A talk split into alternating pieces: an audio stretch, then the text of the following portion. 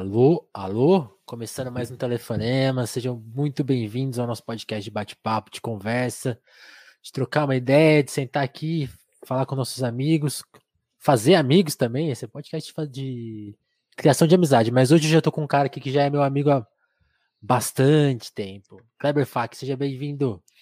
Olá, eu te chamo de, de Vinícius ou te chamo de Bracinha aqui? Ah, chama como você quiser. Chama Suzy. Suzy. Cara, é muito engraçado, porque realmente eu consegui, em alguma medida, deletar esse apelido, assim, depois que meu blog desapareceu. Aí eu falei, não, agora eu sou adulto, eu sou Vinícius Félix, né? Tenho, comecei uma nova vida. É que quando eu te conheci, eu trabalhava com um cara que se chamava Vinícius Félix. E aí foi ah. muito estranho eu chamar, tipo, você de Vinícius Félix. E como você já tinha o blog, para mim é eterno bracinho. Exatamente. O, o bracinho, para quem não sabe, é um apelido que eu recebi na quinta série, quando eu cheguei em Ribeirão Preto com o meu braço quebrado. E aí, quando eu comecei a escrever na internet, eu usei o apelido que eu falei assim: vai que eu escrevo uma merda muito grande e eu vou ser. Porque antigamente, gente, a gente tinha medo da internet. Não é que nem hoje que você vive nela, né? Eu falei, se eu escrever uma merda muito grande, o meu nome fica salvo. Então, eu achava que era seu sobrenome, Bracinho. Tipo, Vinícius Muita gente Félix acha. Bracinho. Muita gente acha. Que seria uma coisa meio italiana, já, já rolou esse papo. É. Neto de médico, alguma coisa assim, rico, assim, sei lá. É, não, mas não é. Muito longe de ser rico. Mas, mas Kleber, aqui o assunto não sou eu, é você. Se apresenta eu. aí, por favor.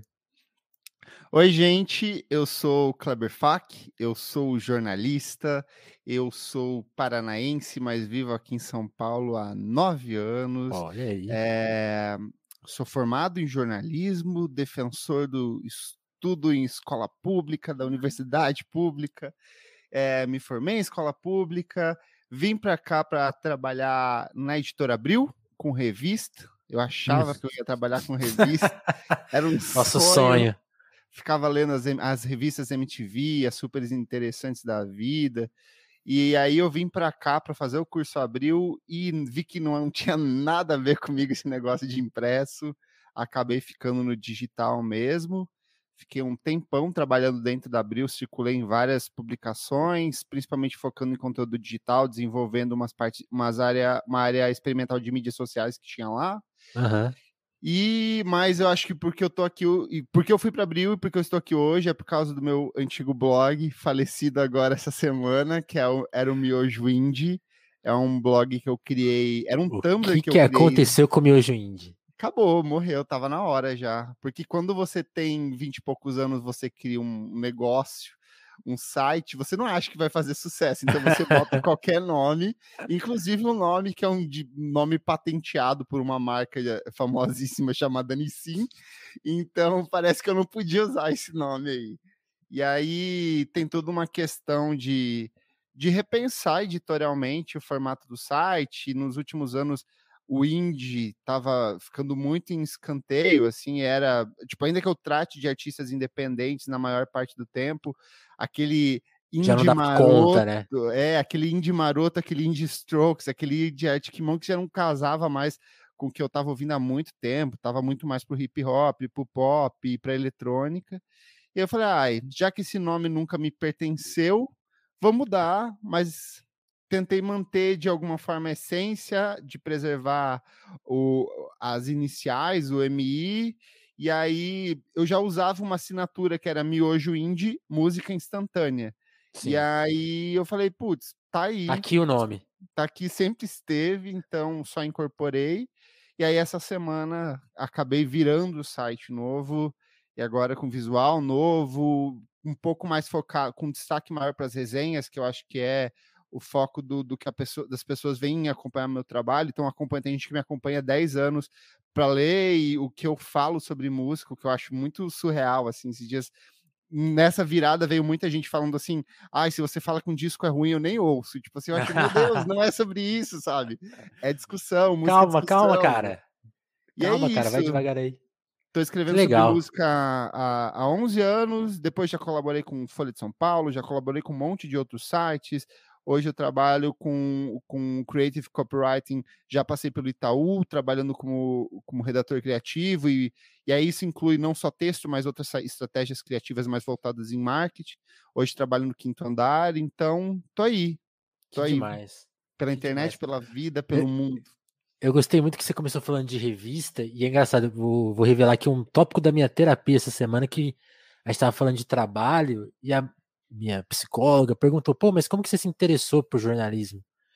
E aí eu falei, de revista, porque é engraçado, assim, realmente a minha a minha forma de, de gostar das coisas tinha a ver com revista, sei lá, quando eu era fã de Pokémon, alô Pablo Miyazawa, sim. eu lia Pokémon Clube. Pokémon Clube, sim, anos 2000, e... ali tinha várias.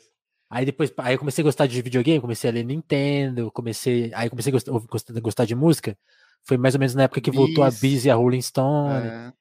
E aí eu li aquelas coisas. E aí, tipo assim, eu, eu já me atentei, tipo, ah, falando do Pablo aqui, pô, o Pablo escreve nessa revista, aí ele escreve nessa outra, ah, o Paulo Terron, o Ricardo Alexandre, o Matias, tal, tal, tal. Isso, isso aqui é uma profissão.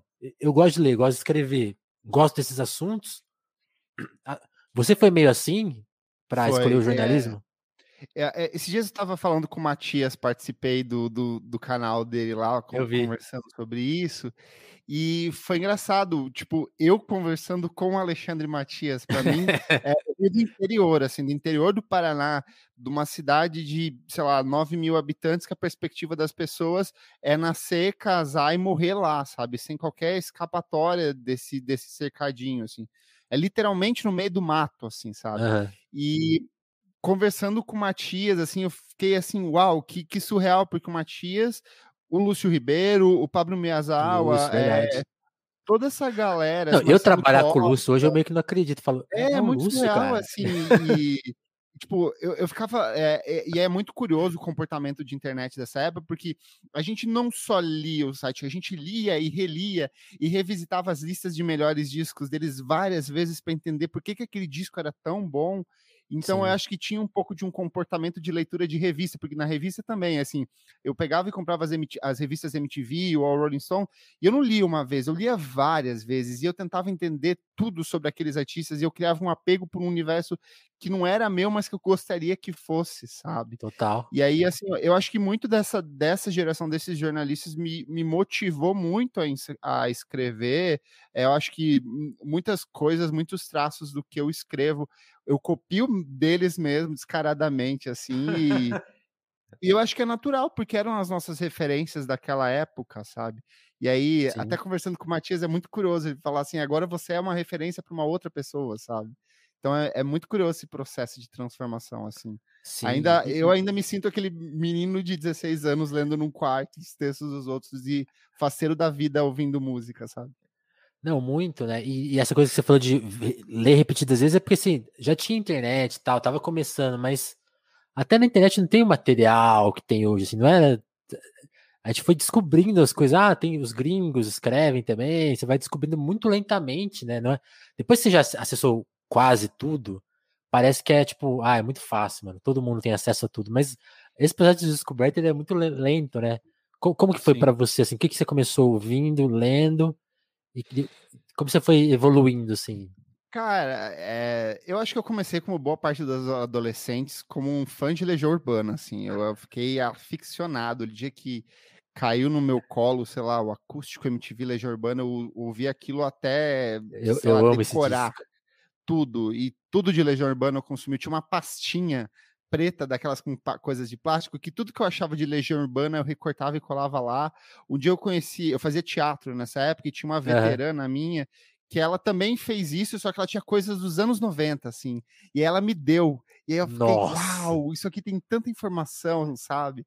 Então, eu acho que ali, mas ali, eh, isso por volta de uns que 13, 14 anos, não tinha nem, nenhum tipo de ambição, não sabia nem o que, que eu estava fazendo da vida, o que, que eu ia cursar. Era só, era só uma paixão é, uma paixão mesmo. por música, assim. E daí foi engatando, veio Nirvana logo em sequência, e veio todo é, é, um universo de descobertas. Eu acho que por estar no interior, o Orkut me abriu muitas portas para conhecer Sim. coisas, sabe? A, a, comunidade de discografias do Orkut foi, foi me apresentando.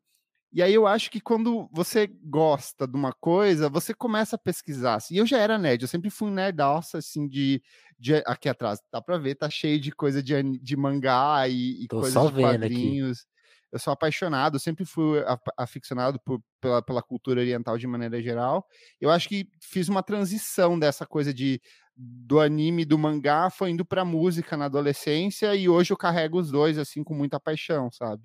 E aí eu acho que é meio que natural, quando você gosta, você vai pesquisando, sabe? Você cai num blog, num popload, ah, daí o Lúcio cita a Enemy, o que, que tem a Enemy? Daí você acessa a Enemy, você descobre um outro universo de coisas. Aí o Matias vai citar uma referência de outra coisa, você vai indo para essas outras coisas, sabe? E aí você vai girando dentro desse universo até que chega num momento que você fala assim: e se eu criar um site ou se eu criar um blog? Por que não? Tá, é, é grátis? É público que eu posso fazer? Sabe o, daí, sabe né? o comportamento? Eu queria saber se você teve esse comportamento, uma coisa que desapareceu. Assim, acho que hoje ninguém mais faz isso desse jeito, que era muito legal. Quando a gente descobriu um blog, tipo assim, ah, eu descobri o Matias, aí eu. Aí. Não é, não é que, que, nem hoje, que você fica, sei lá, a maior parte do seu tempo nas redes, pelo menos eu faço isso hoje, né? Tô estragado, assim. Fico a maior parte do tempo nas redes sociais, naquela coisa de ansiedade. Descobri uma, tipo assim, descobri o trabalho sujo. Eu vou ler o trabalho sujo inteiro. inteiro inteiro. Vou voltar todo o histórico. Todo, todo o rol. Você vou ler coisas que eu nunca ouvi na minha vida, eu vou ouvir, vou ler e vou clicar. Ah, então que legal, vou ver isso aqui agora, sabe? Era tipo eu um fazia livro, muito assim. disso. É, as, as, as, entrevistas do Screaming Yell, assim, que eram sempre gigantes, assim, eram rolos e rolos e rolos de página. Lia tudo, não conhecia ninguém, assim, falava assim, uau, que legal isso aqui, sabe? Vai separando os nomes, né? Tipo, ah, vou, vou começar a ouvir esses é, caras que ele citou ouvir. aqui. É.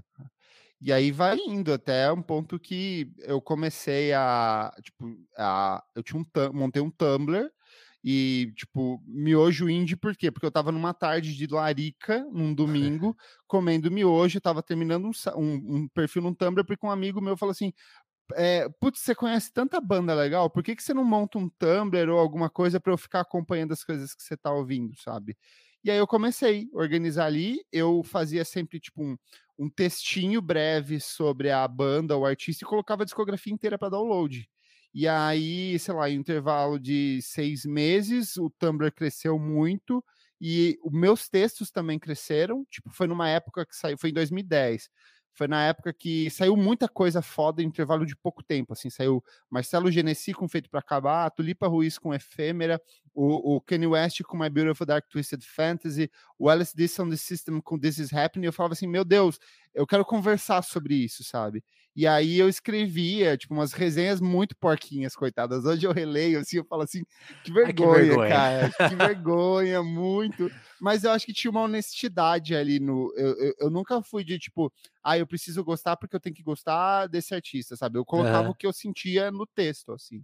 Nossa, uma, e... uma vez, uma vez eu, eu acho que fiz um uma texto... identificação, assim, com as pessoas, né?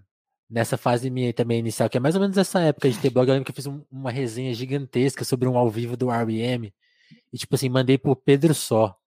Aí o Pedro, pô, pra, pra sua idade você escreve bem. Uma vez eu fui reler, eu falei, nossa, como ele é generoso, porque ninguém falaria isso.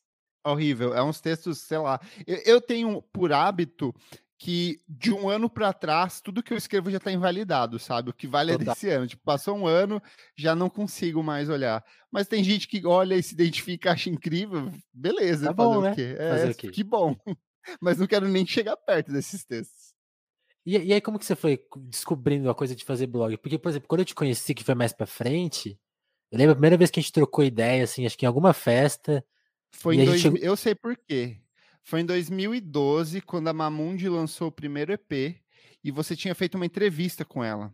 Ah. E aí eu acho que eu fui citar a sua entrevista num texto meu de resenha ou em alguma outra música que ela lançou.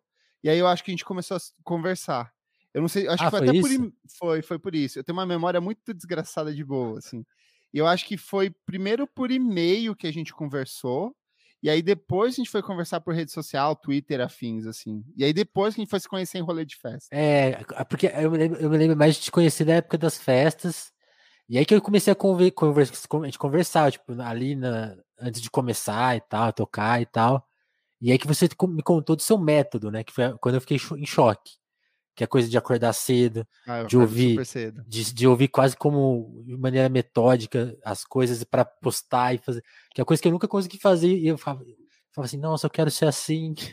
Quando que você desenvolveu isso? Foi, foi, foi uma coisa natural ou foi quando você foi sacando, tipo, não, o blog é um, é um, sabe, como, porque eu sinto que ele meio que norteia um pouco a sua vida, né? Sim, muito. É, é bem preocupante isso às vezes. Eu fico, eu, tipo, sei lá, se um dia, sei lá, deu um problema no servidor, eu não consigo acessar o site por não Certo. posso. Eu, eu fico desesperado, assim, porque eu me organizo meu dia em cima disso, sabe? Tipo, Aham. eu, eu, eu, eu tenho um problema de. Não problema de dormir, eu não curto o lance do dormir muito. Assim, desde pequeno, eu sempre fui o, do nada que a, pessoa, a criança que acorda no meio da madrugada e sai pra andar na rua. Tipo, Caralho. isso na minha cidade, que era um município pequeno, era entre milhões de aspas, normal. Eu abria a janela, eu pulava e eu ficava andando na rua, tipo assim, três, quatro horas da manhã.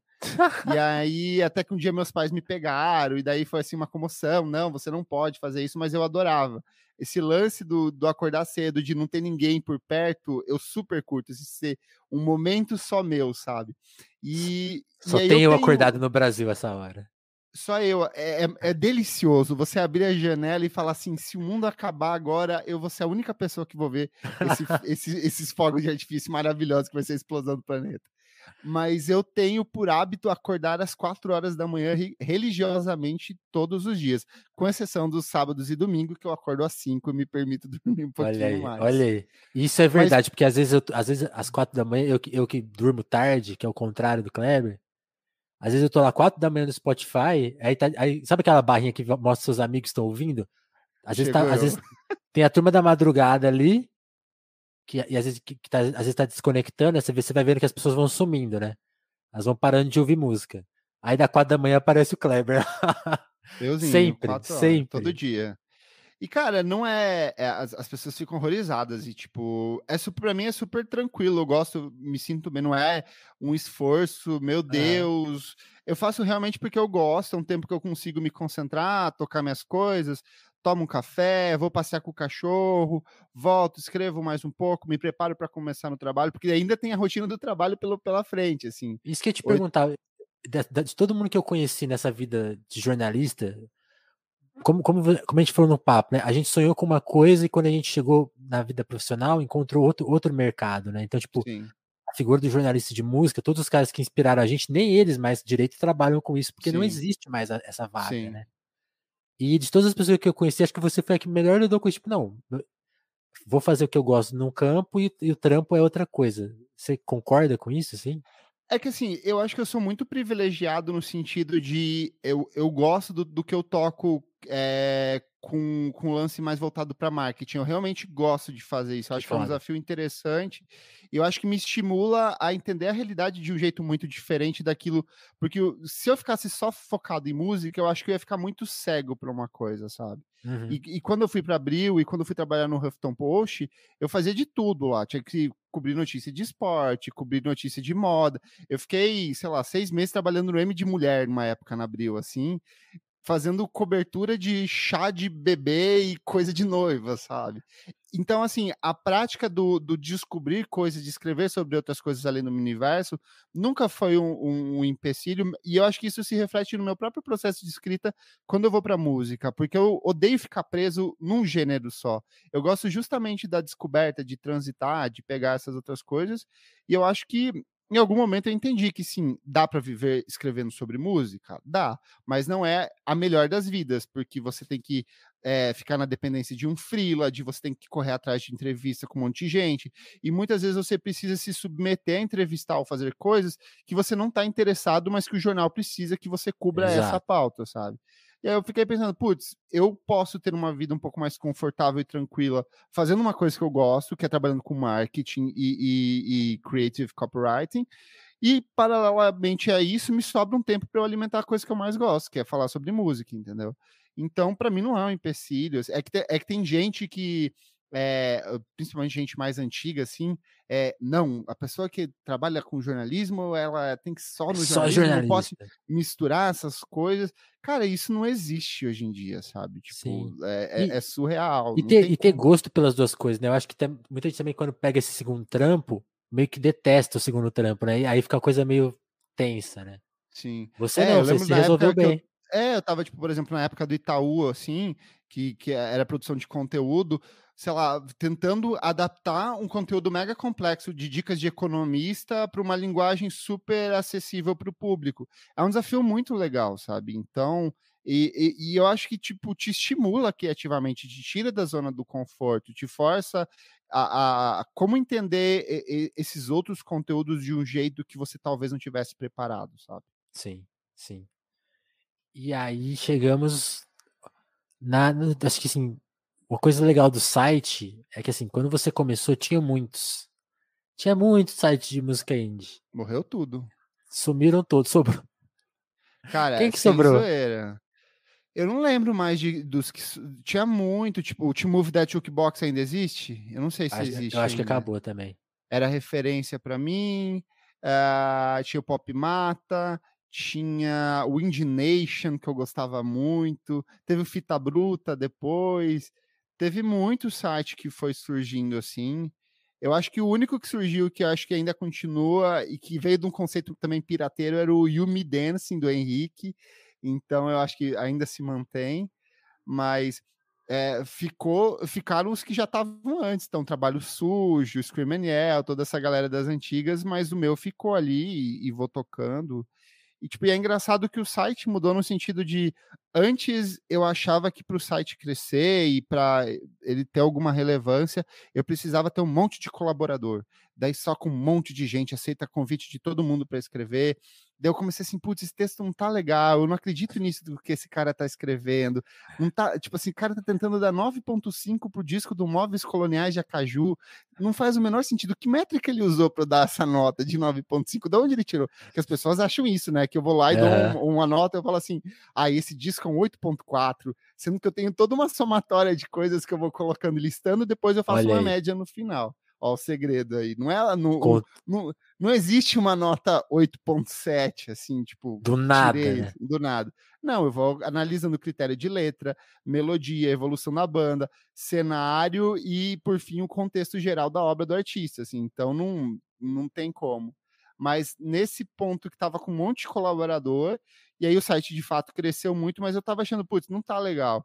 Eu tava sentindo que as pessoas não vinham para ler o que as outras pessoas escreviam, mas elas queriam saber o que o Kleber escrevia.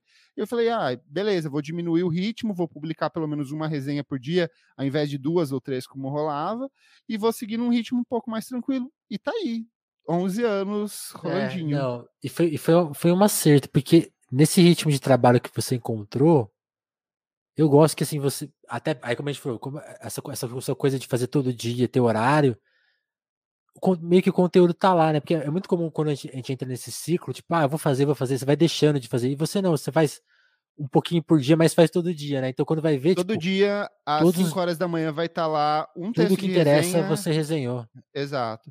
E assim, e é outra coisa que é diferente, por exemplo, o Tenho Mais Discos Que Amigo, que é um da mesma época que permanece, mas ele é, um, é uma Ah, coisa mais hard news, tipo né? assim, É. saiu a notícia, ele já deu, tá na hora. Eu não, eu vou dar só no dia seguinte, mas eu vou dar, tipo, as melhores coisas que saíram no dia anterior que eu acho que vale a pena acompanhar. Funciona pra mim, funciona pra ele, assim, é outra. Só que ele também foi pra um lance muito mais. Hoje ele não fala, o Tenho Mais Discos não fala só sobre música, fala sobre outras coisas, É, né? eles, ele- eles acharam um, um nicho de, de explorar co- coisa antiga, nostalgia também, né? Sim, É, E que dá é- certo, né?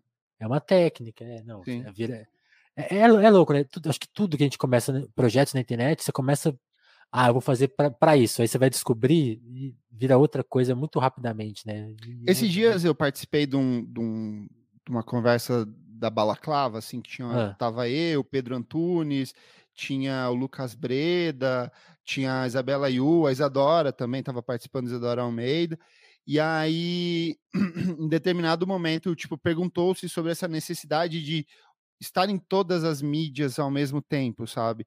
E eu não acho que isso é necessário. Tipo assim, se você faz texto muito bem, seja o melhor pessoa na área do texto, sabe? Mas se você vai muito bem em vídeo, vai para o vídeo. O, o que eu sinto que muitos desses blogs que foram surgindo ao longo dos anos, eles tentaram abraçar de tudo. Então, produzia o texto no site, fazia um vídeo no canal, depois gravava um podcast, não sei o quê, faziam mil coisas diferentes e não, não, não tem como você sustentar não em cima conta, disso. É, não tem é.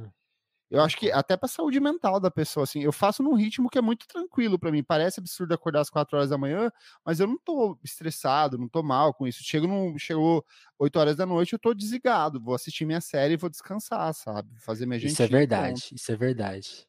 Eu sempre te encontrei nas festas muito tranquilo. Assim, eu, esse, é esse menino não estressa.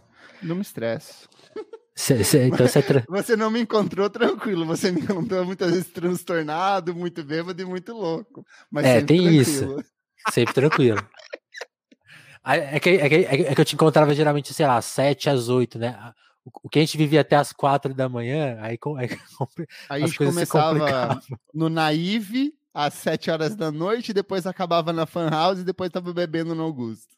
É, subindo. Nossa, Subir aquilo lá de manhã, cara. Você vê só pessoas transtornadas pela rua. É. Cara, tomando um café mais, já. Eu não consigo mais virar desse ah, jeito. faz, velho. faz muito tempo que eu não faço isso. Nossa, velho. Glória a Deus, fechou. Eu acho que o bem. A Fan House fez um bem fechar. Se a Fan House, pra quem tava ouvindo, era uma casa de shows que rolava discotecagem, indie, desde os anos 2000. E aí eu fazia uma festinha lá uma vez por mês. E o, o Vinícius tocou algumas edições lá também. Sim. Uma, muitas, né? Nossa. Várias vezes. Inclusive, inclusive, numa dessas festas, a gente tocou uma versão de National Anthem do Radiohead, Radiohead. com inserções da Dilma, assim. Realmente Sim. foi uma obra artística que a gente lançou. Você Pouca tava gente na ouviu. vez que o Ciro Gomes foi? Tava. Tava, mano. Nossa, foi muito louco esse dia, porque a gente ficou fazia... muito surtado quando a gente A gente ficou surtada. Porque foi aquela época do. Como que fala? Tava pré-impeachment. Então o Ciro tava morando em São Paulo. Sim. E ele, e ele tava fazendo um circuito de palestras, até pelo Brasil, mas muito focado em São Paulo também nas universidades, falando do golpe. Tipo, oh, gente, vai ter o golpe, vamos, vamos, vamos ter atenção, que, que já era meio que a pré-campanha dele também, porque ele sabia que. Aqui, ele já sabia que o golpe ia rolar e que a eleição de 2018 era uma chance para ele e tal política. E ele estava em São Paulo. E a gente também estava em São Paulo fazendo festa indie.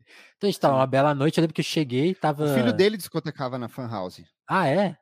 Sim. Ele, ele tinha uma outra festa lá. E aí, ele, vez ou outra, ele levava o Ciro. E daí, numa das vezes que a gente estava discotecando, o Ciro chegou. Eu lembro, aí, cara. Assim... Eu lembro que era tipo assim, eu, eu, ia tocar muito tarde aquele dia, porque tinha coisa de horário, às vezes a gente tocava cedo, às vezes tocava muito tarde. Aí, sei lá, acho que, eu acho que eu ia entrar tipo duas, três da manhã. Aí eu, aí eu cheguei, sei lá, meia-noite, tava, uma da manhã eu tô lá bebendo, assim, quietinho. Ia, às vezes eu ia sozinho. Aí o Kleber tava tocando e eu não conhecia muita galera. Então eu tô lá sozinho lá na, na entressala, antes da pista, assim. Aí tô vendo quem tá chegando, né? Sempre chegando o pessoal, você fica observando, né? Quem tá chegando. De repente me entra o Ciro Gomes de camisa com a namorada dele. Aí eu corri pro Kleber e falei, subi lá no, no negócio do DJ. Kleber, o Ciro Gomes tá na nossa festa. eu já peguei para tocar para várias pessoas famosinhas. Teve uma vez que eu tava no na Ive e aí tava o, o Andrew do MGMT. E aí, eu não sei se você tava, você tava nessa? Nessa não. Não. E aí, assim, ele sentou num canto, assim, daí todo mundo, nossa, o Andrew do MGMT tá aqui. E aí é, a gente ficava tocando músicas que a gente, a gente falou. Achava que ele ia gostar. Tocar, não, não pode tocar MGMT, porque senão vai ficar muito clichê. Aí a gente falava, vamos tocar músicas que a gente sabe que ele gosta. Daí tocava tipo Brian Eno, tocava umas coisas assim bizarras para ver se ele reagia. Ficou a noite inteira sentado num canto lá. Não deu moral. Não. Tem uma Mas... vez que foi o Nicolas Jar também, foi incrível, assim. Tipo, e é muita gente esse famoso lá. Nossa, que demais. Agora, do Ciro, eu só lembro de mais uma coisa que eu cheguei. Eu, aí teve a parte. Eu cheguei para ele e falei, e aí, presidente? Mal sabia que seria a terceira via. É, eu acabei não votando nele. Naquela época eu até falei, acho que, acho que eu não sei se eu falei que ia votar, mas eu falei alguma coisa assim, vamos lá, hein, presidente, alguma coisa assim. Tudo bem, Ciro, acontece. Circunstâncias da vida. Uh. E, e aí, Kleber, você falou de ter foco, né? Mas você também inventou de fazer podcast, né, cara? Como Inventei. Que, como que foi isso? E sim, deu muito certo, né? Vamos falar sobre música, tá aí já há um tempinho, né? Três anos. Com spin-offs. Vários spin-offs, mais trabalho. Além das quatro da manhã, tem que ficar até tarde gravando música agora também. Vamos lá. O lance do podcast comigo, ele é muito antigo. Na época que eu estava cursando a faculdade, por uhum. volta de 2009, antes mesmo do, do, de ter o site, eu montei com um amigo um programa na rádio, que tinha uma rádio na universidade, uma rádio online, e a gente. É, como que era o nome do programa? Cara, era, hum. era um nome muito tosco, assim, tipo, desses de jovens que estão achando que estavam modernos, assim. E aí era a gente comentando sobre tecnologia. Então, assim, chegou o Twitter no Brasil. O que, que é o Twitter? A gente explicava o que, que era Twitter e sempre encerrava com alguma recomendação de uma plataforma de tecnologia e afins e lançamentos musicais, sabe? Aí a gente entrevistava, era, eu estudava em Ponta Grossa, na UEPG. E aí todas as bandas é, que passavam por lá a gente tentava entrevistar, sabe?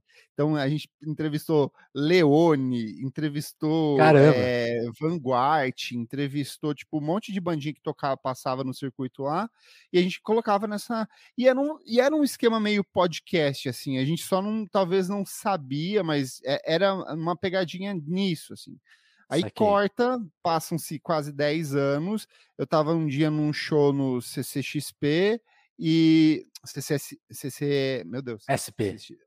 CCSP, CCXP é a Campus Party. É, a Campus Party não, a, a porra, a Comic Con Experience. É, tava no CC, Nossa, CCSP. É, tô louco com as siglas aqui. Não, e eu falei assim, é o Campus Party, é realmente. É Campus Party, não. Mas eu tava na CCSP e aí o, encontrei o Nick Silva, que era do Monkey Buzz, que discotecou em algumas festas minhas, a gente tinha amigos em comum. Trocamos uma ideia lá, mas beleza. Daí eu acho que um dia, dois depois, ele falou assim: é, Kleber, você não quer montar um podcast? Daí eu falei, cara, eu queria muito montar um podcast, tipo, só que é, tô sem tempo pro lance de edição e tudo mais, eu acho que é, uma, é, um corre, mas adoraria produzir a pauta, apresentar e tudo mais. Ele falou, cara, eu preciso de alguém que apresente, porque eu sou péssimo para apresentar, e eu, mas eu mando na edição. E o Nick edita super rápido, ele é super bom na edição. E aí a gente falou assim, beleza, vamos fazer um podcast sobre música. É, mas precisa ter menina. Aí a gente queria duas meninas, pelo menos, para contrabalancear com os dois caras. Daí a gente conseguiu fechar com a Elo, a Elo Cleaver, que era da Balaclava na época. E aí a Isadora Almeida, ela estava tocando alguma outra coisa na época, ou ela estava fora do. Eu acho que ela estava viajando, ela estava fora do Brasil. E aí ela falou assim: olha, quando eu voltar, eu posso tocar com vocês. Então, meio que ninguém se conhecia, ninguém era amigo, a gente se conhecia. Eu achava a... que vocês eram amigos de longa data. Não, ninguém, todo mundo acha isso, assim, porque a dinâmica deu muito certo, né? Mas a gente era conhecidos, a gente se cumprimentava, frequentava mesmo ciclos, tinha trocado ideia algumas vezes. Depois, assim, conversando com a Isa, a gente percebeu que a gente foi em praticamente todos os shows que rolaram aqui em São Paulo juntos, só que a gente não ia se separado. Se conhe... é, ia separado. E aí a gente criou o Vamos Falar sobre Música, que a ideia era produzir um podcast é, semanal com um bloco central onde a gente discutisse algum tema, uma pauta mais quente, ou alguma, ou pauta fria, mas tem um assunto central para apresentar o episódio, seguido de dois blocos com últimos lançamentos da semana e coisas legais que a gente curtia. Tinha até mais um outro bloco que a gente tirou, assim, porque estava muito extenso. E a gente foi fazendo, foi fazendo, e hoje é uma das 10 maiores audiências da categoria música do Spotify. Tipo, tá super firme, estamos com anunciantes, eu acho isso tão chique, maravilhoso, assim. Não, o, dia, o dia que eu ouvi o anúncio lá, eu falei, cara, que 10, Chique, pô, até, até, parece que a gente tá ganhando muito dinheiro, né? Tá, mas é, eu, eu falei, agora eles ficaram assim. ricos, né? Até Não. falei assim, o Kleber nem vai vir aqui, porque agora ele tá rico. Imagina, vem, qualquer podcast que chama, eu tô indo, gente, eu sou bem arroz de festa pra tudo. Mas a gente está seguindo, assim, e, e eu acho Demais. que a gente criou um, um, público muito fiel, tem gente que acompanha desde o primeiro, tem padrinho que apoia, apoiador que apoia desde as primeiras edições. Amo vocês, queridos apoiadores. Um beijo, seu dinheiro é maravilhoso e bem, bem empregado. E estamos aí, seguindo. Rolou agora uma mudança, porque a Elo precisou se afastar, ela foi para fora do Brasil, então ela se despediu do cast, mas entrou o Renan Guerra, que já era conhecido, já participava de várias edições. E a gente falou assim: ah, vamos colocar. Polêmico Renan, né? Polêmico. É, ele que sempre traz os debates mais quentes. A gente queria trazer outra menina, daí a gente falou assim, putz, mas a gente não tem nenhuma afinidade com nenhuma das outras meninas que já participaram, assim, do, do cast. A gente pensou, ah, vamos trazer alguém do nada, depois de três anos, com uma integração que já está muito construída. É diferente de começar é os quatro é. que não se conhecem. Aí falou, porra, mas o Renan tá aí, os, o público adorava ele, e a gente falou, tem que ser o Renan, sabe? E aí, estamos aí, nós quatro agora, seguindo toda semana. E além do podcast principal, a gente tem mais três blocos assim que vão se revezando. Um é o lado B, que a gente sempre traz 10 dicas, é, 10 elementos relacionados ao universo da música onde a gente apresenta. Então, a última edição que rolou foram 10 discos para conhecer o City Pop. E aí a gente tem o Clássicos VFSM, onde toda semana a gente recebe um convidado para discutir um disco específico. Vinícius participou é, recentemente do. Vai ao ar ainda um especial sobre o Nevermind do Nirvana. e a gente deu uma letra o, lá. Deu uma letra, ficou show esse. Era para ser 25 minutos de programa, ficou quase 50 conversando. E não era teve... 40 minutos, era 25 só? Normalmente 25, 30, assim. Mas eu, eu prefiro. É que eu falo isso para não assustar o convidado, sabe? Mas ah, entendi. Mas aí o, o, papo vai e normalmente passa de 40, ah, que bom. minutos. Assim. não, prefiro. mas porque eu, faltou assunto, né? Dizer, faltou assunto, dava para falar dava para falar um monte de coisa. Duas horas ali, tranquilo. E o Vai último, que é o mais recente, é, é o, o, Por Trás do Disco, em que a gente recebe sempre um artista que acabou de lançar um trabalho, normalmente um artista independente, para ir lá e a gente conversar sobre o álbum, fazer um faixa a faixa, entender esse universo. Então, a última que passou foi a Marina Senna, com o que disco demais. dela de estreia, que é incrível, então tá, tá super legal. Amamos trabalhar e produzir coisinhas assim. Que demais. E, e aí você. Uma coisa que eu acho engraçada é de quando você começa a fazer podcast, você acha que o seu público vai te acompanhar. É outro no caso público. Do, no caso do telefone, as pessoas que escutam não são as pessoas que me liam mesmo. Assim, uhum. Acho que elas uhum. nem sabem que eu já escrevi o que eu escrevo. Com você Mas rolou é isso? Um público. É, é, um outro. Assim, tem gente que me acompanha desde o site, me acompanha desde o Tumblr e, e, e bem fiel, assim mas criou-se uma audiência muito diferente, é um público até mais novo, assim, então muito tem legal. gente de 15, 16 anos, que é muito engraçado, às vezes a gente rece recebeu uma mensagem esses dias do menino falando assim, cara, eu não conheço nada do que vocês falam, não, não entendo nada do que vocês falam, mas adoro ouvir e conhecer, assim, então é, é muito interessante. E eu acho que essa dinâmica do público do podcast é muito diferente, assim, porque é, é, tem um lance, por exemplo, assim, às vezes você faz uma piada em uma edição que está muito referente àquela semana, então você está fazendo uma piada sarcástica em relação a alguma fala merda do Bolsonaro, que tipo são todas, e na semana seguinte, Fácil. se você repete essa mesma coisa, alguém vai te cancelar, porque tipo tá falando assim, como assim você tá falando essa coisa extremamente racista, homofóbica e preconceituosa, sabe? Tipo, não, cara, a gente tá referenciando uma coisa do programa. Então assim, é uma dinâmica muito diferente, muito louca, sabe? Mas é um público muito fiel. Tipo, uma galera que acompanha de fato, participa em todas as redes sociais, comenta, participa das gravações, é, é uma dinâmica diferente, mas um público é, também muito interessado em consumir música e discutir música de um jeito diferente, né? Sim. Mas uma coisa que você falou dessa coisa de dinâmica, uma coisa que eu me, me, me levou para fazer podcast era assim, uma frustração de espaço, né? Porque assim, uhum. escrever texto tem essa coisa, você não sabe nunca se todo mundo leu inteiro e tal. No Twitter, assim, discutir é querer se frustrar, né? Porque as pessoas vão te entender errado e tem pouco espaço e, e, e é uma é um espaço feito para discordância, né? Ele, Sim. Ele, ele, vive da discordância. E o podcast é legal porque ele tem essa abertura, né? Então, tipo assim, você vai pegar um assunto, você vai. Né, 40 minutos falando. Vocês pegam lá os debates de vocês, é uma hora, né? Então, tipo assim, é muito mais. Todo, parece que todo mundo que tá participando e que tá ouvindo entendeu tudo, assim. Eu fico com essa Sim. satisfação sempre. Você hum. também fica com, com esse sentimento? Fico, eu acho que principalmente na, na, no por trás do disco, assim. Porque a, a gente dialoga com o público que é independente. É, com, a gente trata sobre artistas, na maioria das vezes, independentes. A gente vai falar sobre Beyoncé, vai falar sobre Beyoncé, Billie Eilish, Taylor Swift, mas, em geral, as coisas que a gente apresenta são todos artistas que estão começando. E aí eu tava sentindo uma. E aí a gente já tinha tentado fazer entrevistas com artistas independentes, tipo, a gente fez com a Tuyo, fez com a Luísa Lian, fez com a Maria Beraldo, e foi traço de audiência, foi ridículo, assim, foi as nossas piores audiências, porque, tipo, não que funcionava. Coisa. Mas eu senti a necessidade de desenvolver mais essas conversas, e a gente criou por trás do disco para isso. Se der audiência não deu, foda-se, vai ficar um, pelo menos a gente tem um documento, um registro de áudio com uma conversa com essa pessoa que a gente acha que é muito importante e tá funcionando muito melhor do que sendo num, num bloco dentro do programa principal, programa. sabe? Que demais. E, e, e, eu gosto disso, assim, é bem isso que você falou, é é uma hora que a gente vai sentar, a gente vai conversar, a gente vai dar risada, a gente vai se emocionar e vai entender o processo por trás do disco, mas acaba discutindo outras coisas também, né? Da Sim. vida, universo e tudo mais.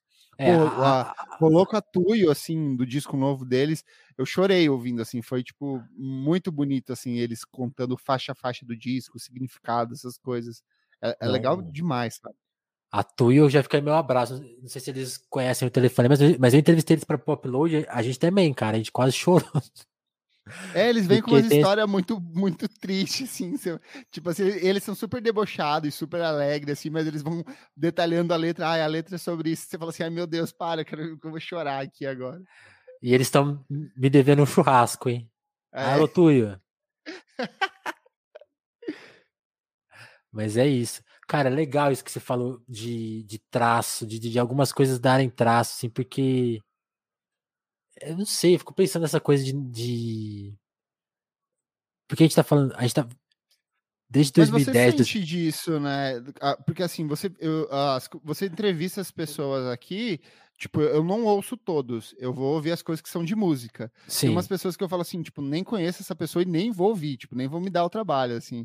Tipo, não, mas... mas... eu imagino que você tenha isso, de perceber que a audiência de um e outro vai variar não, muito, isso, né? Isso tem muito, assim, tem episódios que muita gente ouviu, tem episódios que ninguém escutou, mas, mas a minha percepção nem era disso, era tipo assim, falar de música tem esse desafio de, de época, assim, porque acho que nos anos 10 a música independente estava num, num lugar que aí também não sei se era da nossa maturidade da época, tipo assim, eu sempre ficava com a sensação, putz, ninguém, ninguém tá prestando atenção na Tulipa Ruiz, ninguém tá prestando atenção no, no Genesi, e depois você, a gente vê que agora tá todo mundo teve uma, uma evolução, assim, tipo, agora o mercado tá mais atento, sabe? as marcas estão mais atentas, então, sabe, agora parece que tá um, um lugar mais legal, sabe? Eu queria saber eh, dessa sua percepção. Porque ao mesmo tempo que essas pessoas têm alguma dificuldade ainda, tipo, sei lá, de. Porque a questão do traço aí é a questão de formato, né? O público prefere ouvir vocês conversando do que ouvir o cara, né? Sim. É outra, é outra questão. Mas eu ainda fico pensando assim, putz, a, a gente tá falando de um mercado que amadureceu, que a gente viu tá, tá, não é que tá mais fácil ser independente, mas sabe, a, a gente vê essa coisa melhorar, parece. É, o que eu acho que o que rola de quando a gente começou a, a pesquisar sobre música, gostar de música, ler os sites, uhum. é que os artistas, embora independentes, eu acho que eles seguiam uma métrica, uma, um, um pensamento muito de gravadora, de tipo, eu vou fazer o meu trabalho aqui até que alguém me descubra Exatamente. e um dia eu vou poder viver de música, só de música. E aí eu acho que o que hoje a gente tem é o modelo 360, que a Tuyo, que a gente falou agora, é um modelo perfeito sobre isso, que é é uma banda que produz os seus shows, que tem o seu conteúdo, que tenta viver de música, mas que se envolve em outras coisas. Então, eles estavam fazendo publicidade esses dias para uma marca de roupa. É, eu acho que o disco foi custeado pela Natura, então tem algum envolvimento com a Natura de vai fazer um publi em algum momento eu acho que, ah, sei lá, um exemplo muito bom disso, Duda Beat, ela é extremamente dinâmica em relacionar o conteúdo musical dela com marketing, sabe? Fez ação com TikTok, fez ação com o Quinto Andar, fez ação com um monte de gente. Todas as lives que ela fazia eram lives que eram com uma pegada mais publi, mas que funcionava, porque é o que tem para fazer para sobreviver. Não dá com, com, com Spotify pagando 0,003 centavos por Não tem play, como, né? Não tem como, você tem que buscar outro modelo de atuação. E aí vem nessa de você amplia seu merch, você vai ter camisetas de tudo quanto é tipo, você vai fazer vinil, você vai fazer CD, você vai fazer um monte de coisa para tentar de alguma forma viver em cima disso, né? Tá passando uma ambulância bem agora, que não sei se tá pegando o som. Não pegou, não pegou, não. Não? Então, então Tá bem. Mas eu acho que essa, é, essa mudança de, de pensamento de é, o artista vira meio que um influencer, né? Ele não é mais só. É, eu, eu vi o só episódio que vocês como- ficaram discutindo é. isso e, e foi quente a discussão, porque, pa- porque aí fica nesse dilema. O quanto isso tá mexendo com a arte em si e o quanto tá, tipo assim, sem isso, não teria nem a Não arte, dá, porque o cara não, é. não estaria trabalhando, né? É, é, é muito, é, um, é um tópico muito delicado, né? Eu acho que assim, quando a pessoa faz de um jeito bem feito, como a Duda Beat faz, como a Tuyo faz, é é super ótimo, sabe? Sim. É, e, porra, quem sou eu para julgar, sabe? Eu quero mais é que as pessoas ganhem dinheiro e sejam felizes nesse universo de capitalismo, enquanto a gente vive É, sob a ótica do capitalismo. Não Como diz o MC, fazer, eu não criei o capitalismo, eu nasci no meio do abismo. É exatamente isso. E, e eu acho que o mesmo vale para eu, para você. A gente precisa É. sobreviver de alguma forma, a gente vai se adaptando. Ah, precisa fazer um texto publi editorial, manda para cá pro pai que o pai faz aqui, vamos tocando, vamos fazer. tá Tá, tá pagando, o pai tá on, tá sempre on aqui. Kleber, vamos entrar em questões mais específicas para tentar Tô te... solteiro, Tá eu sou de solteiro. peixes. É isso, as questões específicas. Eu queria saber o seu disco favorito da Legião aí. Agora eu quero saber o fã da Legião que tem dentro de você.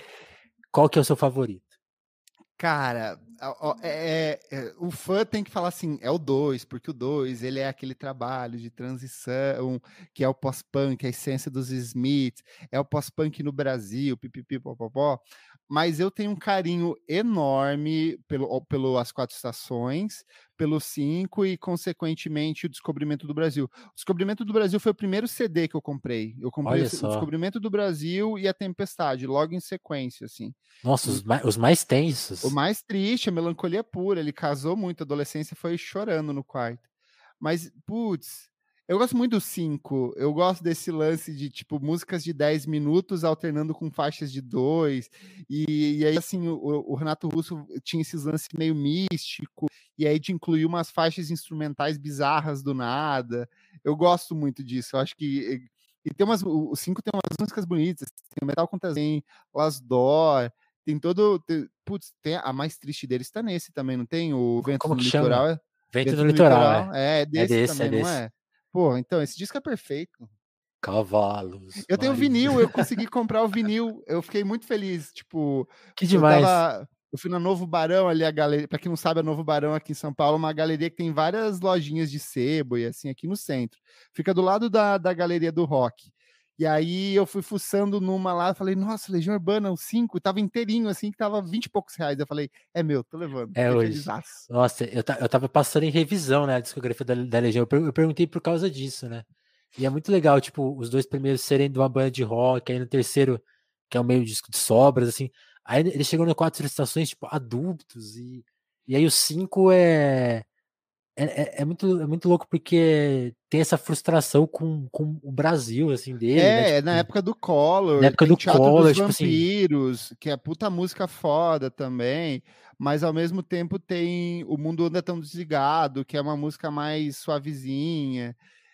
Putz, é um discão, eu gosto bastante do 5. Eu acho que é, de todos da discografia, assim, é o que, que sobreviveu, assim, do jeito gostoso. Tem a Montanha Mágica nesse também, que é lindíssima, pô. que é E a é o, auge, é o ápice das drogas do Renato drugs, Russo, assim, é. ele tava total afundado na droga, tanto que o disco seguinte, que é o Descobrimento do Brasil, é um disco sobre reabilitação, né? Então ele vai É o cantar lá com a pós-rehab, Por é. hoje, é, o pós-rehab. Mas, porra, eu acho fantástico, fantástico demais, assim. E, e, e de Qual que é o outras. O meu, eu, eu acho que é o, é o 4, assim. Acho que o 4 é o. É o que. É, o- é o que tem o, melhor o melhor dos dois mundos, É o sabe? gospel ali, tem É o- é- o... Tem uma parada meio gospel, é verdade. é, tem no- Mas eu eu- eu Se gosto de Amor ser- Passar, tem Pais e Filhos, tem Eu Era um Lobisomem Juvenil, porra, discão também. Mas eu gosto porque ele fica no meio do caminho, né? Tipo assim, ele tem, tipo, Maurício, né? Tipo, umas músicas que Sim. ainda tem, ainda tem a pegada pós-punk, Tem a já tem- tempos, tem... um monte de coisa pop nesse também, assim. mas já tem a fase seguinte, né? Mas talvez aí uma coisa que eu fiquei curioso de, de saber é que você gostava do acústico, né? E o acústico era meu favorito, porque é um disco que eu ouvi muito, minha madrinha E é tinha da de época do ou- 5, o ouvia- acústico. Ele tinha acabado de é. lançar o 5. escutar em viagem, assim, tipo, e, aí- e, e por aquele disco conhecer é, Johnny Mitchell, conheceu o Neil Young, Jesus Mary Chain, e de quebra o Pixies, né? Porque é um Menudo. cover que o Pixies também fez. Menudo.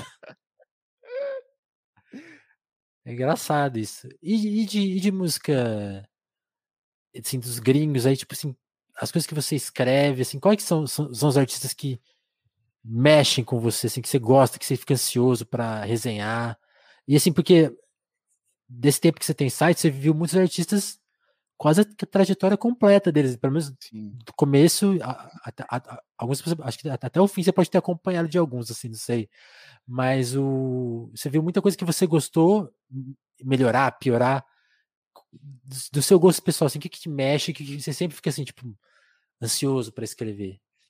Cara, é Frank Ocean, sou apaixonado, ele surgiu ali, o primeiro, o, o, site saiu em 2010, 2011 ele lança a primeira mixtape, já fiquei encantado, daí 2012 ele chega com o Channel Orange, que foi o disco do ano para mim naquele ano, Absurdo. e aí em 2016 ele vem com Blonde, e eu falei assim, o, o que que tá acontecendo aqui? Calma, deixa eu sentar.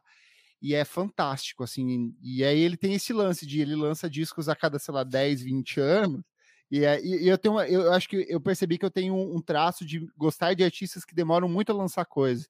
Joana Nilsson, D'Angelo, Frank Ocean, toda essa Radiohead. Radiohead, ai, galera, passou de seis anos para lançar um disco, tô, tô curtindo, sabe? Xadê, que lança um por década. Então é. Mas o Frank Ocean é um. Mas eu gosto dessas coisas mais antigas, assim, tipo é, desses clássicos, desses veteranos, porque são justamente os que acabam muitas vezes surpreendendo e muito a gente, tipo Radiohead. Toda vez que o Radiohead lança um disco, para mim é um evento. Tipo, agora eles vão lançar aquela coletânea lá do Kid A com Amnesia. Nossa, eu tô surtando, assim, pra, para ver. Eu gosto muito das, do Brasil, assim, de pegar essa é. galera mais, mais, velha, tipo assim, o, a Lia do Itamaracá. Do nada ela lança um disco, eu quero muito ver, porque eu sei que vai vir uma coisa incrível. Tipo, ano passado a gente teve Mateus Aleluia, sabe? Essa Sim. galera, 60, 70 a mais, assim, me encanta muito de entender que é uma galera que produziu Caetano muito, agora, né? Caetano, porra, eu tô ansiosíssimo pro disco do Caetano, porque é uma galera que produziu coisas muito icônicas no passado, e eu gosto de ver como que esse cara vai reagir nesse espaço atual, e aí me vem Caetano Veloso com o que talvez seja uma das melhores interpretações sobre esse universo de redes sociais, tecnologia, com, com, com, a, com o single novo, sabe? Fantástico. Citando a Billie Eilish tudo, né? Tudo, referência Vale do Silício, referência Bolsonaro de um jeito muito sutil, Bolsonaro e Trump, é, fake news, putz, sensacional, sabe?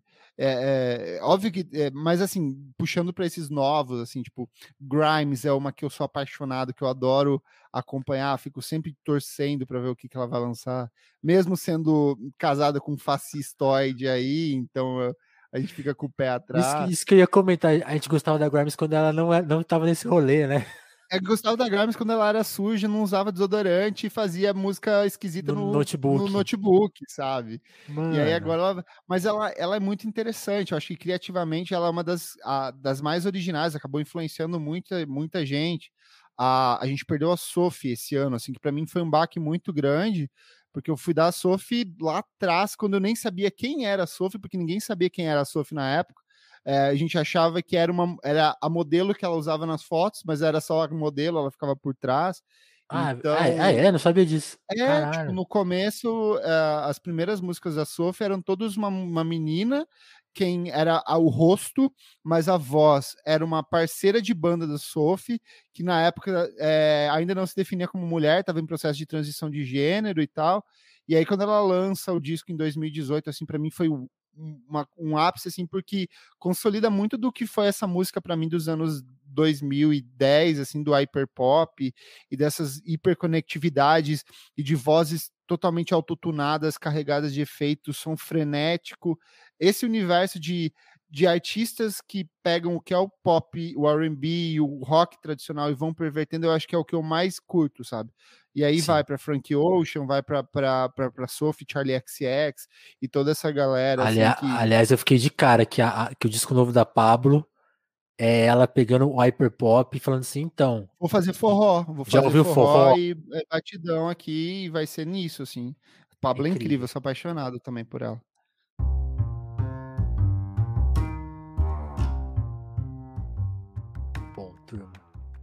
Vou fazer um negócio aqui. Vocês, vocês que apoiam o Kleber lá no Vamos Falar Sobre Música, saibam que a gente também tem apoia-se sim aqui no Telefonemas, hein?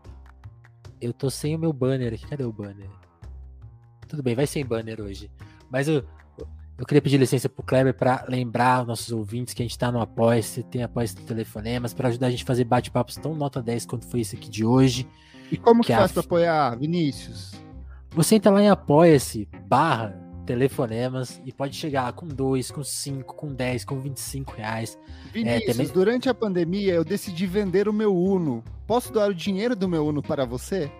Inteiro pode também, Inteiro. porque o, o Apoia-se permite doações é, espontâneas, né? Então você não precisa se adequar aos valores, mas eu costumo pedir só, assim, eu costumo indicar, né, a faixa de 10 reais porque você ganha desconto de 15% na livraria, livraria Alecrim. E oh. Eu acho que é, o, é o melhor, a melhor faixa. Agora, se você quiser dar o Uno inteiro, inclusive, imagino que você vai bater a nossa meta, porque o Telefonemas tem uma meta que ele, ele tá em 3 mil, 3 mil reais, eu acho, 3.500. E a partir dali a gente começa a pegar o excedente e mandar para outros produtores de conteúdo independente que tem seus apoios. Então a gente vai poder, por exemplo, virar padrinho lá do Vamos falar sobre música, a gente vai investir em. A gente vai fazer uma grande revolução na, na indústria. do podcastão. Qual, é, definiu bem, essa é a nossa ideia. Financia a gente que depois a gente vai financiar o resto. É meio que a, nossa missão. É, é isso, então colhe lá no Após. Deixa eu agradecer o nosso time de colaboradores, porque tem isso. Outro prêmio é você ganhar um salve em todos os episódios desde que a gente tem apoio, né? Porque a gente não tem apoio desde sempre, não. Mas desde que a gente tem, a gente lê aqui a listinha de apoiadores. Então eu quero agradecer a Adriana Félix, André Camurça, a Dagmar Pinheiro, Dalva Brantes, Douglas Vieira, Esmalha Santos, Jéssica da Mata. A Jéssica! É. Olha só. A Lívia Rossati, Romanelli, Sabrina Fernandes, Gabriel Nunes, Matheus Botelho, Tatiane Araújo, o Pedro Duarte, o Eric Marlon, Diogo Burilho, Kleber Monte, Davidson Mati, Juan Borborema, Mora Juliana, Vitor Breda, Lucas Monteiro, Augusto Batista, Matheus Fonseca, Ana Martins, Thiago Benício, Marcelo Pereira, Guilherme Rui e o Caio Teixeira. Muito Olha obrigado, Caio Teixeira. Turma. Um abração, Caio. Muito obrigado por apoiar esse podcast. O Caio que também faz rap. Eu sou um EP do Caio, hein? Kael. O Kael é o pai do Instituto MR. Pesquisem também que é, é tenso essa história aí. Tem episódio com o Kael aqui. Não foi jabá, tá? Ele. Não é porque ele é apoiador, é porque ele é, é legal mesmo. Mas, Kleber, valeu, cara. Muito por ter convidado lá para participar do podcast, por ter colado aqui no sabadão pra gente gravar esse papo. A gente fez uma jornada dupla aí pra, ver, pra vocês verem como a gente é trabalhador mesmo, sério. CLT, tudo. É. Então, mano, valeu muito por colar aqui, mano. Obrigadão. Valeu, brigadão pelo convite, fico muito feliz. Como eu já falei, eu acompanho o que me interessa. o resto eu só dou o like no Twitter e é o que tem para hoje. É, muito obrigado mesmo. Porra, é, você é um amigaço, assim, a gente se conhece, vai fazer 10 anos ano que vem, assim, e, tipo, foda demais estar tá aqui, ver seu projeto crescendo é, muito e a, a, gente crescendo também, crescendo ao mesmo tempo. É Estamos nos rolês de músicas e, e, espero que logo acabe a pandemia pra gente se encontrar e beber uma e curtir um show ao vivo também. Por favor, é, eu nem te perguntei de shows favoritos, então vamos ficar na ansiedade aí para quando eles voltarem, pra quando a gente poder voltar a fazer festa, que é Boa. essencial, né? Boa. Valeu, turma. Quem, quem é de Twitch vai ganhar uma raid para algum lugar aí. Quem tá nas outras plataformas, não tem raid. Na outra plataforma você se vira aí pra ir atrás do próximo conteúdo. Mas segue a gente, dá like, participa e cola lá no nosso apoio. Tem, tem, chegou um comentário aqui, ó. Ah, o Davi agradecendo pelo papo. Valeu, de, valeu pelo papo. Valeu, Davi. Mas depois ele corrigiu, valeu pelo papo. valeu, turma. Obrigadão. Até o próximo Telefonemas que a gente volta aí a qualquer momento com mais uma conversa nota 10. Valeu, turma. Alô!